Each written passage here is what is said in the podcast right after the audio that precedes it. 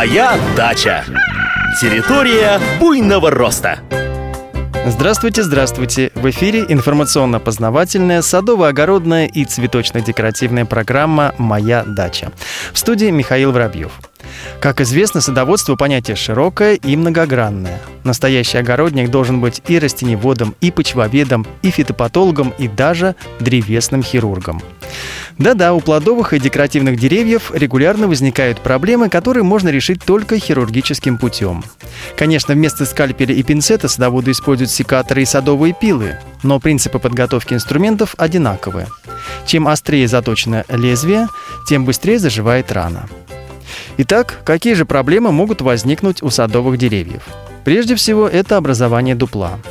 Такое повреждение образуется из-за несвоевременно обработанных ран или из-за неправильной обрезки.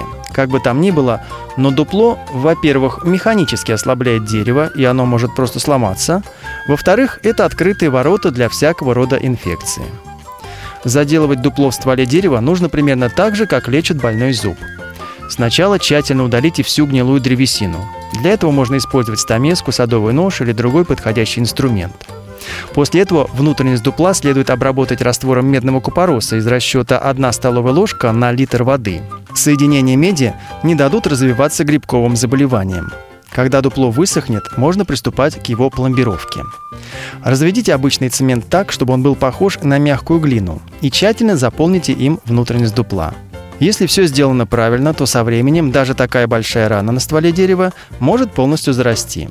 Повреждения коры не столь заметны. Порой их можно обнаружить, лишь постучав по стволу. Гулкий звук говорит о том, что кора отделилась от древесины. Обычно это происходит в результате морозобоин или солнечных ожогов. Прежде всего, нужно определить масштаб повреждения. Ножом или стамеской следует удалить всю отделившуюся кору. Не нужно крепко обматывать ствол в надежде, что она прирастет. Не прирастет. Это уже совершенно мертвая кора. Удалив ее, нужно обработать рану все тем же раствором медного купороса, и когда древесина подсохнет, тщательно закрасить рану масляной краской. Но, как известно, болезнь легче предупредить, чем вылечить. Поэтому после весенней обрезки тщательно обрабатывайте места срезов и спилов садовым варом или масляной краской. Осенью берите стволы и основания скелетных веток. Это защитит их от весенних солнечных ожогов. На сегодня все.